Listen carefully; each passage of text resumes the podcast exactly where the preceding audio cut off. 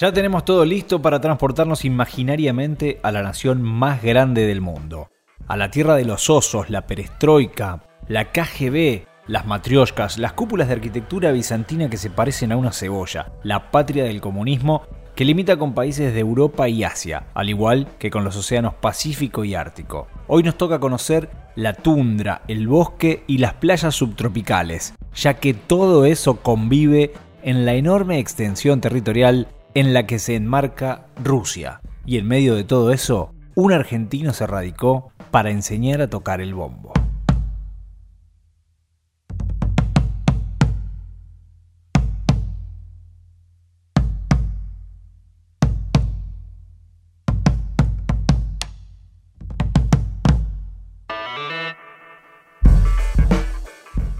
De radicados y esta vez varios kilómetros nos separan de nuestro destino. Nos vamos nada más y nada menos que a Moscú, Rusia, para encontrarnos con Maxi Ojeda. Él es rosarino de nacimiento, recorrió la Argentina, estuvo por Santiago del Estero también allí conociendo las raíces del folclore argentino y se lo llevó, se lo llevó con él en su valija en el 2019 a Rusia para instalarse, para convertirse también en un poco de profeta en tierras ajenas, como nos gusta decir a nosotros, aquellos ciudadanos del mundo que de alguna manera colonizan. Él lo hace con su música, dando clases, bueno, percusionista, ya nos va a contar su historia. 30 años, desde el 2019 radicado en Moscú, gentilmente nos recibe. Maxi, gracias por atender a los radicados. Bueno, muchas gracias por la comunicación siempre para los argentinos y las argentinas que vivimos fuera del, país. Eh, siempre hablar con, otro compatriota, ya escuchar las tonadas, no, nos hace viajar a Argentina y nos acerca, por más que estemos lejos, como en mi caso. Así que les agradezco mucho y, estoy súper contento de, poder estar charlando con ustedes. Linda oportunidad de, de conectarnos hoy para conocer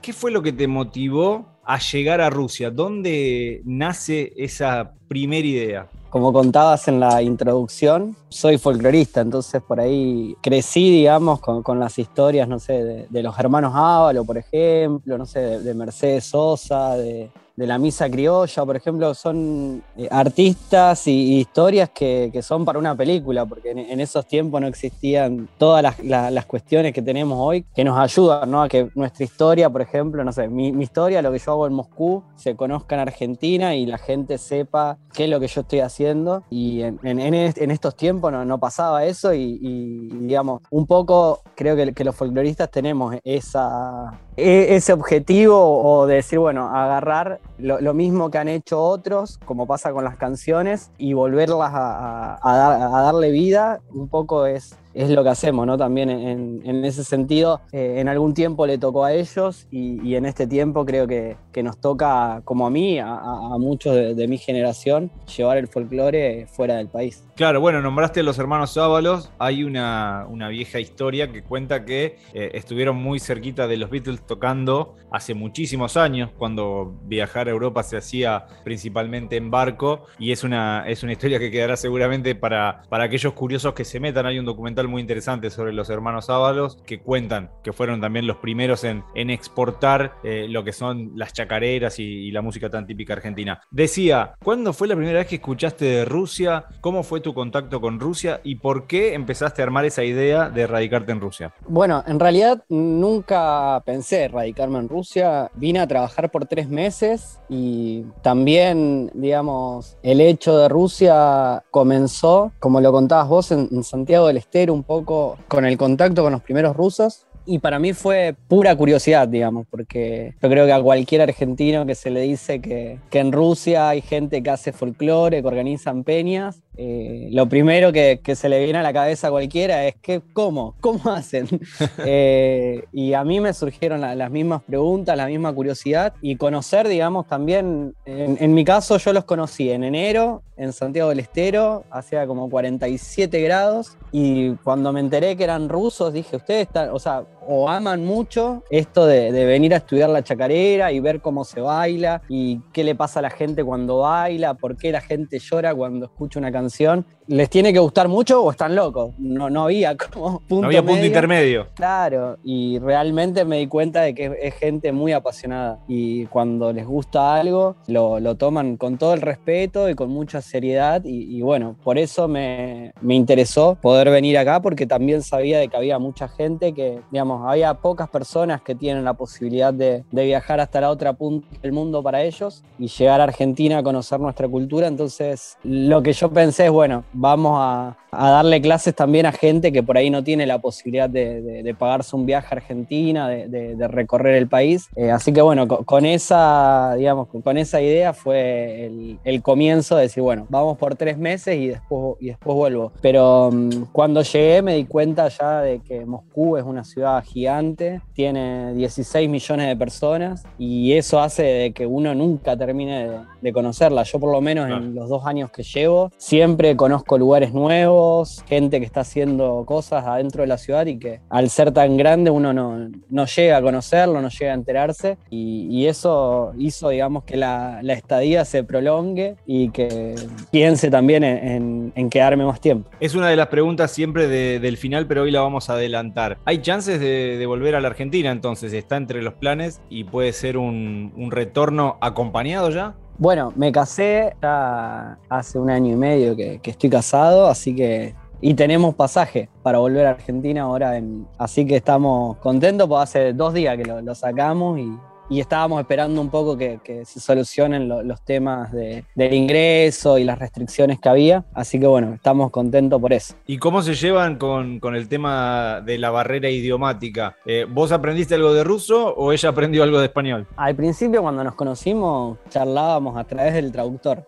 Era muy gracioso porque teníamos ahí un, un inglés intermedio y Luego eh, Natalia aprendió español, hablamos español en, todos los días y después yo empecé a aprender ruso y bueno, estamos ahí eh, siempre entre el, entre el español y yo tratando de aprender ruso y forzando ahí las prácticas con ruso, pero hablamos en, en español, en castellano, todos los días. Una linda, una linda experiencia de, convivencia. ¿Y cómo es convivir con el resto de los rusos, tus vecinos? Eh, imagino también tus alumnos, compañeros de, de, trabajo, algún ruso que dice, bueno, yo te quiero acompañar en esta, en esta cruzada, quiero ser tu, tu suplente eh, dando clases de bombo, por ejemplo. Bueno, es, es gente, eh, yo me encontré, digamos, con gente que es súper amable. La verdad que mm, en todo sentido, digamos, uno pregunta algo y siempre están tratando de, ayudar. Y lo mismo pasa eh, como en todos los ámbitos. Es, gente muy respetuosa también, entonces hace que todo sea mucho más fácil, porque por ahí nosotros tenemos otra forma de, manejarnos en la cotidianidad. Y acá por ahí a veces, no como, argentino, uno entra en la desesperación, esto de por ahí decir, bueno, paso por tu casa y te llamo a ver si tomamos unos mates, eso acá no existe porque por ahí tiene que ser, tenés que avisarle, no sé, un día antes, dos días antes, una semana antes y la gente planifica y va armando su vida. A nosotros por ahí eso no, no nos cuesta adaptarnos, digamos, a decir, bueno, pasé por tu casa y te, te llamé, te toqué el timbre, eso como no existe acá y, uno por ahí lo extraña, pero uno se acostumbra también a que, que no estamos en Argentina. Tal cual. ¿Qué cosas hacen acordar que no estás en la Argentina? Por ejemplo, la temperatura, la comida. Creo que un poco, eh, bueno, el clima, eso es el clima, el orden eh, y la seguridad, creo que por ahí yo ahora no, no me doy cuenta de eso, pero al, principio, no sé, uno andaba como, como anda en Argentina, ¿no? Viendo de quién está, la hora que sale, eh, no sé si llevas el celular, por ejemplo, y, y, ahora ya me acostumbré que, no sé, me voy a la playa y dejo el celular en, en la arena y no estoy pensando que, que, todo el tiempo tengo que estar mirándolo. Claro, la seguridad, o sea, para bien en, en Rusia. Y con el tema de, de, la cultura también es un intercambio cultural, ¿no? La, la alimentación. ¿Te encontraste con cosas similares a, a, la Argentina? ¿Fuiste por la clásica, bueno, si dice carne, como por ahí? ¿O te metiste también a, a explorar la cultura gastronómica rusa? Bueno, es muy parecido, digamos, porque Rusia tiene mucho campo también y mucha actividad como agrícola. Entonces, el campo, digamos, de, Rusia es gigante y entonces, digamos, la, materia prima, todo lo que, lo que se consume eh, en la gastronomía es muy similar a lo de Argentina. Eh, entonces, eso hace de que, menos las vacas, que, que eso es algo que, que yo creo que hay pocos países que nos pueden llegar a, igualar. Después casi todo lo otro se consigue. Y bueno, también eh, tienen como una cultura también gastronómica de las sopas, por ejemplo, es algo que, me gusta mucho, porque por ahí nosotros en, en Argentina creo que somos más básicos con el tema de, la sopa y acá no sé, hay hasta restaurantes que tienen solamente eh, su menú en base a distintas sopas. Y bueno, como, como argentino a mí me gusta también mezclar, entonces siempre trato de, no sé, por ejemplo, la gente no, no, va a ver, pero hay una comida que se llama grechka, que es como un trigo serrano, acá tengo un poco. Es una especie de lenteja. Y yo la cocino como la cocinamos nosotros lenteja, por ejemplo. Entonces me, gusta un poco eh, en la cocina jugar con eso y mezclar las cosas rusas con cómo nosotros cocinamos y le metemos ahí de todo. ¿Te encontraste con compatriotas argentinos? Imagino que en las peñas debe haber eh, un poco de, de raíz argentina por ahí. ¿Son pocos los argentinos o preferiste hacer tu experiencia abriéndote a conocer más rusos que argentinos? En realidad hay pocos, hay pocos argentinos en Rusia, creo que en toda Rusia hay como 250 en total, para que la gente por ahí se imagine de punta a punta de, de Rusia tienen siete usos horarios diferentes, así que eh, es muy grande y, los argentinos están principalmente en, las, en Moscú y en San Petersburgo, pero también hay en otras en otra ciudades. Entonces, no todos también, al ser pocos los argentinos, el porcentaje de, la gente que está en el, en el, ámbito, digamos, que le gustan las peñas y, y, todo es como bastante reducido. Pero bueno, tenemos ahí un amigo cordobés, un Gorgone, que también anda en Moscú y con él eh, siempre nos cruzamos en, las peñas y es con el que más compartimos, porque después hay otros argentinos que están como en el ambiente del tango y bueno, ellos también tienen como su circuito y, sus actividades que a veces hacen difícil que nos crucemos. ¿Las peñas son con una frecuencia semanal? ¿Se hace una por mes? ¿Cómo lo organizan? ¿Quiénes van? ¿Se junta mucha gente? Hay peñas, digamos, en Moscú hay una peña que se hace los domingos y es cada 15 días. Cuando es temporada de verano se hace afuera en la calle, cuando es invierno que hay nieve hasta la ventana se hace adentro. Después hay otra que se hace eh, los miércoles solamente en verano y eso se llama la Peña del Mar, que se hace a orillas del río Moscú. Digamos, es como si fuera el parque de, Palermo en Buenos Aires para que la gente más o menos se oriente, como un lugar así abierto donde va todo el mundo. Y bueno, la idea ahí también es mostrar lo que pasa, digamos, hacer conocer, porque a veces la gente eh, de Argentina solamente conoce el tango o el fútbol y ahí en, en la Peña lo que, lo que se trata es que, bueno, la gente sepa que Argentina es, mucho más también, la música argentina eh, es muy variada. Ya que nos dijiste que tenés pasaje de, vuelta, vamos a curiosear en, el tema costos. ¿Cómo es la ruta y cuántas horas te lleva y el costo de, de volver a la Argentina? 400 euros estaba el pasaje. Creo que hace escala en Ámsterdam, hace. en París, perdón, en París. Eh, hace escala en París y de ahí va hacia Argentina. Y no me recuerdo la otra pregunta que, me hiciste. No, te decía justamente eso, el, costo, 400 euros, eh, imaginaba un costo más elevado y nos queda la cantidad de horas, debe ser un viaje de 20 horas. Ah, 26. 26, me quedé corto. Digamos, 26 con la escala en el medio, porque hay que cambiar de aviones y esperar, pero es más o menos lo normal. Claro. ¿Y te imaginas eh, una vez en la Argentina ya quedarte en el país o, esta cosa de, viajar, lo que decíamos, viajabas primero por el país, ahora ya cruzaste varios mares y océanos, ¿te sigue intrigando como para radicarte en otro lugar o, la idea está a ver qué pasa en la Argentina? Tenemos, digamos, acá en, en Rusia a partir de la pandemia comenzó también un proyecto que, que comencé, digamos, al principio como muy, pequeño, se llama Mundo Bombo y eso se fue expandiendo. Y ahora, digamos, eh, también estamos en Argentina, digamos, con esto de la, para que la gente pueda aprender bombo desde cualquier lugar de donde esté. Y eso también es un poco lo que, lo que me hace volver, porque hay, hay un montón de cuestiones relacionadas al instrumento que solamente pasan en, en Argentina y, que me gustaría también registrar porque estamos haciendo un documental y estamos como poniéndole mucho, mucho esfuerzo. Y esas cosas seguramente harán que, que viajemos por, por muchos lugares de Argentina y vamos como con esa expectativa. Así que vamos a hacer como base en Rosario, pero desde ahí vamos a ir por todo el país. Valija armada entonces y el regreso muy cerquita. Seguramente nos crucemos, queda hecha la, invitación para cuando estés por acá. Y la última pregunta tiene que ver con esto que genera la música, ¿no?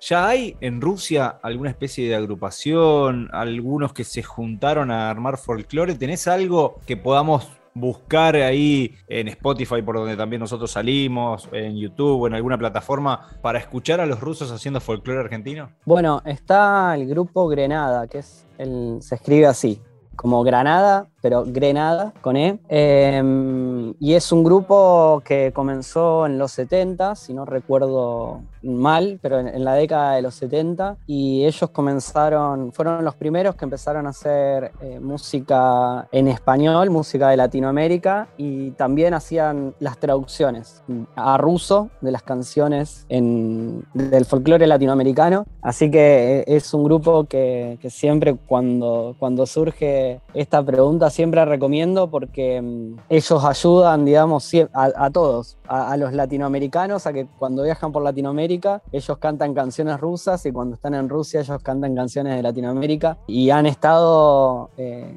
bueno, tienen muchos años de, trayectoria y tienen también un, lugar en, en, Moscú que en, en ese lugar no solamente enseñan música, sino también enseñan idiomas, enseñan las la culturas de, los diferentes países de Latinoamérica y, es un grupo muy, muy lindo sobre, sobre no solamente el folclore argentino, sino también sobre lo que es la música y el folclore en, en, los diferentes países de Latinoamérica. Lo vamos a escuchar también entonces en este podcast. Muchas gracias Maxi por tu tiempo. La última, ¿cómo te gustaría que te recibieran en, en Rosario? ¿Qué es lo primero que querés hacer? Puede ser un asado con amigos, pueden ser eh, una charla eh, mate mediante con algún familiar. ¿Cómo te imaginás ese reencuentro? Bueno, es inevitable, ¿no? El, el asado con los amigos.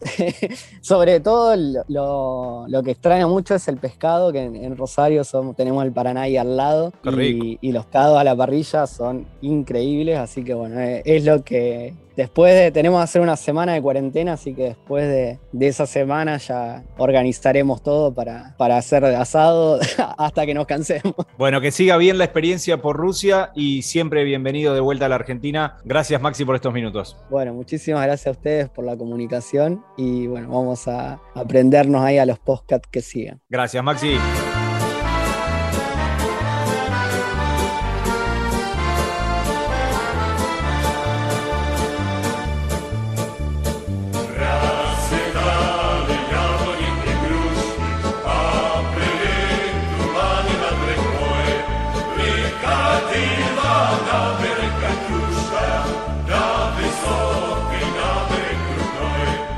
Si disfrutaste del viaje, muy pronto nos volvemos a encontrar con un nuevo destino para seguir conociendo el mundo y saber cómo viven los argentinos más allá de las fronteras.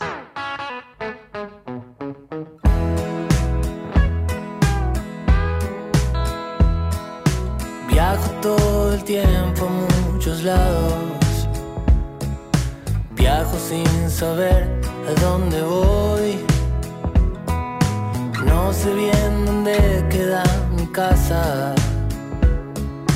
No sé cómo estoy si no me voy. Parece que las cosas no cambiaron. Hoy camino sin mirar atrás. Un camino lejos de los miedos. Te perdono si me perdonas.